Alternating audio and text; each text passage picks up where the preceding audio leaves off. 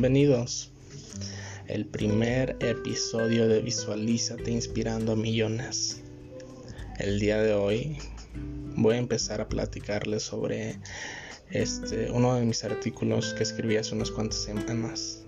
Se titula Mi ex es más feliz que yo y lo pueden encontrar en cristomayorga.blogspot.com. Vamos a empezar. Bueno, vamos a empezar con una frase. La pasión posesiva de los celos convierte el amor en la forma más perversa del amor propio, es decir, del odio al otro. El fiscal 1993, Augusto Roa Bastos. Cuando una relación acaba, nadie más que tú entiende el gran giro que esta acción le da a tu vida terminar una relación es difícil, pero que te terminen a ti es aún más cabrón y más si sucede en una relación de largo tiempo. Sentir dolor es inevitable y de una vez te dejo saber que soltar unas cuantas lágrimas o empapar tu almohada de tanto llorar está bien, porque es la forma que tiene el corazón de liberarse y poder seguir adelante. En este punto sentirás que tu corazón se encuentra destrozado y no dejas de pensar en la persona que lo rompió y te cuestionas por qué lo hizo, qué estará haciendo en este momento. Y bueno, te daré unos consejos para que te puedas para que puedas superar poco a poco esa relación. Número 1. Perdona los errores. Perdona a quien te dañó no para estar bien con esa persona, más bien para poder liberar tu alma y tu espíritu. Cuando vives con rencor, únicamente lograrás dificultar el salir de esta situación. Dale vuelta a la página. No debes vivir culpándote por cosas del pasado porque éstas ya no pueden cambiar y simplemente no te dejarán avanzar. Número 2. Asume tu pérdida. Al dolor hay que hacerle frente. Toma tu tiempo.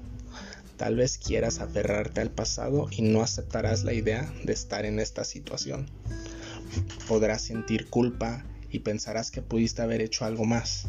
Sin embargo, después de esto te aseguro que llegará la resignación y te podrás recuperar.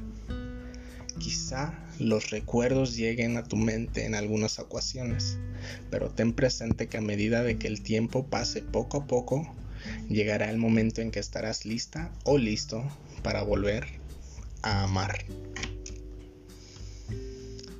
Número 3. Acepta la soledad. Tienes que dejar esos recuerdos, esos que te recuerdan a tu expareja, Olvídate de las ideas de que tu vida ya no tiene sentido sin él o ella. Recuerda que el amor debe comenzar siempre en uno mismo, antes de intentar tener una nueva relación. Es necesario y muy importante que sanes y realices una nueva autoevaluación para definir qué es lo que buscas y quieres en una relación. La soledad será tu aliada para reflexionar y conocer el gran ser humano que hay en ti. Número 4.